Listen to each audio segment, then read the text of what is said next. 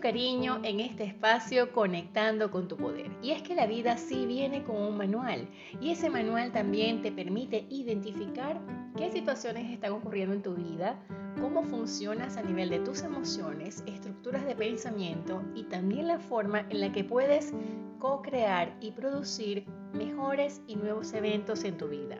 Yo soy Rina Martínez, docente de la salud, astróloga y odontóloga. Me encanta potenciar lo mejor de tu ser utilizando las herramientas posibles y al alcance para que realmente tengas un correcto manejo de tus emociones y puedas crear desde tu vocación personal y tus relaciones todo aquello que va a potenciarte y va a evolucionar el maravilloso estado de tu ser. Y en el día de hoy, quiero hablarte sobre el poder de la emoción. Y es que tenemos un aspecto astrológico bien importante y la llegada de Venus como planeta personal de la valoración hace un paréntesis a la emoción, ya que en astrología la emoción está regida por la luna, la luna cambiante, la luna que tiene distintas fases, esos temas muy emocionales o que incluso muchas mujeres las etiquetan como estás lunática o estás en una fase que no se te puede hablar. Y es porque precisamente tanto hombres como mujeres tenemos estas cualidades que nos permiten realmente saber que hay emociones que tienen un origen externo, pero siempre va a venir desde el punto de vista de cómo me atiendo personalmente y cómo comprendo que soy una emoción. Y realmente sí, somos una emoción. Y en el sentido literal, la definición del diccionario de Oxford nos habla que la emoción es cualquier agitación y trastorno de la mente, el sentimiento y la pasión, cualquier estado mental vehemente o excitado. Realmente hay un término en que la emoción se puede referir a un sentimiento y a sus pensamientos característicos, con estados psicológicos y biológicos y una diferente interpretación y perspectiva al momento de actuar. Realmente la emoción tiene una duración corta, se siente, se percibe, se puede proyectar o no, se puede manifestar o no, y cuando una emoción se vive en silencio y no se conecta coherentemente o congruentemente con el entorno, puede quedarse de alguna manera atrapada dentro de tu ser y que evidentemente cuando hay situaciones que vayan a activar ciertos mecanismos o que tu sistema de creencias vaya a reaccionar, esa emoción puede hacerse evidente.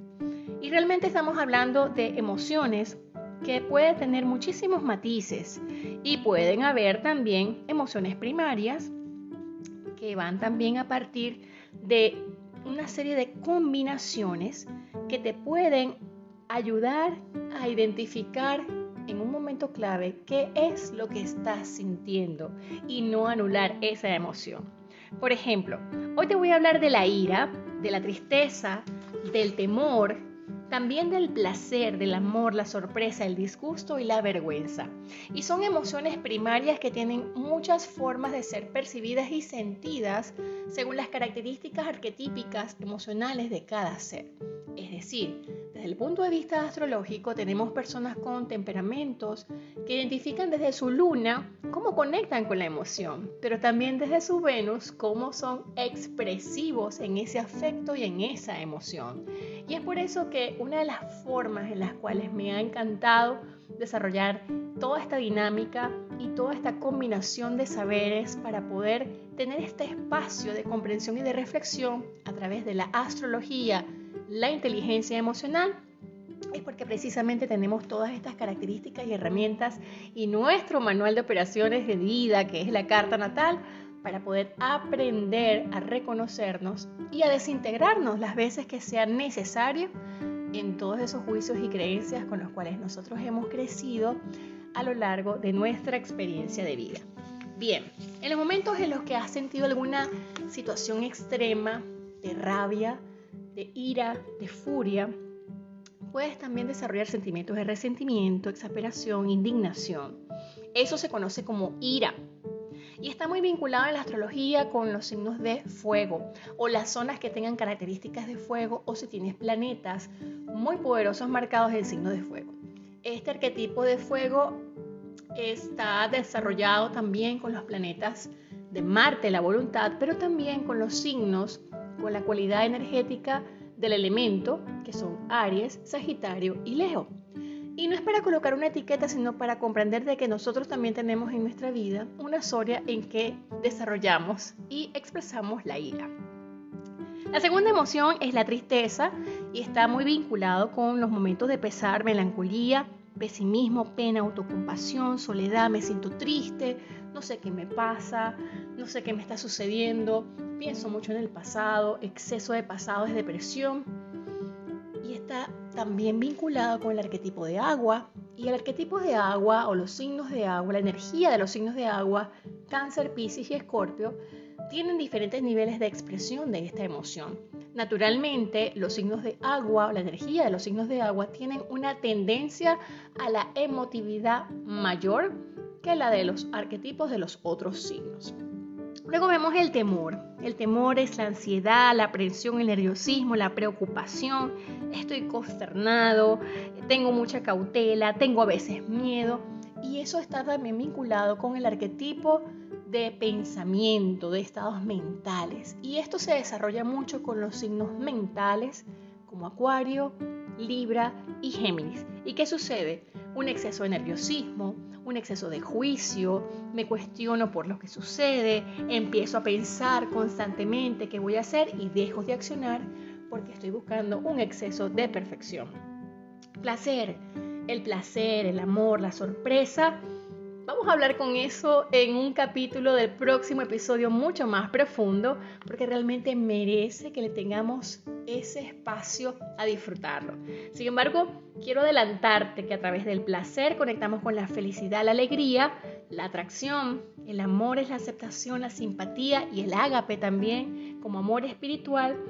Y son características y atributos de Venus. Y esos atributos de Venus tienen que ver con las energías que se manejan desde el arquetipo de la Tierra.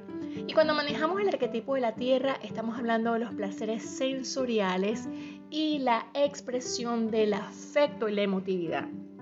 ¿Qué pasa? Que nosotros tenemos un signo natal, un signo por el cual nacemos, pero también tenemos un signo que tiene una energía, una cualidad energética, en el cual nos permite identificar cómo amamos y expresamos el afecto, cómo amamos y expresamos la emoción. Déjame decirte que somos realmente una experiencia humana maravillosa y dentro de cada uno hay magia. Y en estos momentos la magia no se refiere a un elemento sobrenatural o de superstición tiene que ver con todos los procesos que nosotros percibimos y cómo los podemos transformar para trascender esta experiencia de vida. Si quieres conocer realmente cómo podemos ayudarnos con las emociones, está pendiente de los próximos episodios que voy a estar compartiendo, conectando con tu poder. Te voy a dejar esta clave, una clave importante para esta primera parte de las emociones y tiene que ver con una técnica que es la técnica del semáforo que es el ABC de la inteligencia emocional, claves importantes es la habilidad social de la empatía. Es decir, que aprendas a comprender los sentimientos del otro y su perspectiva, respetando las diferencias entre lo que cada uno siente.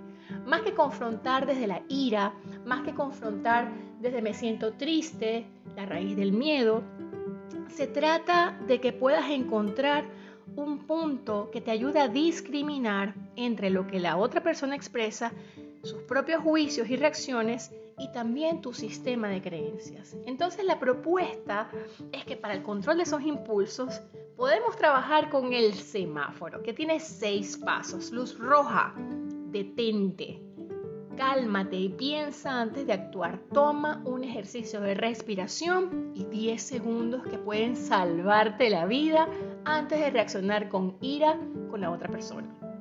En la luz amarilla tenemos que si te sientes en un proceso que no has llegado a querer estallar, puedes contar el problema y puedes decir cómo te sientes. Puedes proponerte un objetivo positivo y también puedes empezar a pensar, a discriminar en la cantidad de soluciones que puedes tener disponible. ¿Qué recursos tienes? Una de las claves que me gusta hablar mucho en consulta es que hay recursos que dependen de ti y hay recursos que no dependen de ti. Lo que esté a tu alcance, acciónalo. Pero aquello que depende de un ente o un tercero, pues realmente no puedes tener el control sobre eso. Pero sé que algunas personas con ciertas características obsesivas muy de tierra, puede ser que no sea tan fácil manejarlo de esta manera. También puedes pensar en las consecuencias que se puedan dar dependiendo del tipo de reacción que tengas. Entonces allí vas empezando a bajar esa energía tan yang, tan fuerte de ira, de furia, de tristeza y puedes pasar luego a la luz verde. Y la luz verde te dice, adelante, ya has expresado y has empezado a conectarte, vamos a poner en práctica el mejor plan. Y como todo proceso, esto lleva sus pasos y no se aprende de la noche a la mañana y mucho menos lo vas a aprender a través de una conversación.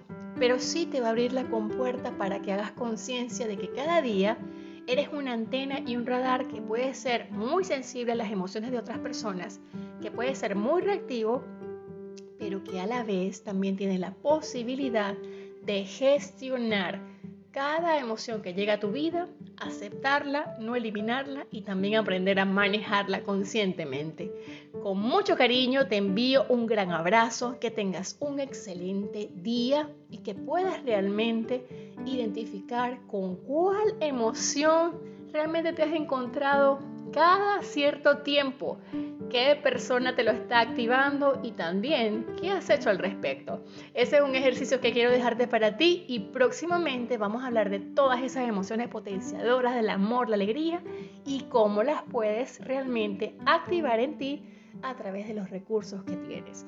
Yo soy Rina Martínez y te envío un gran abrazo con mucho cariño desde el universo para ti, cariño.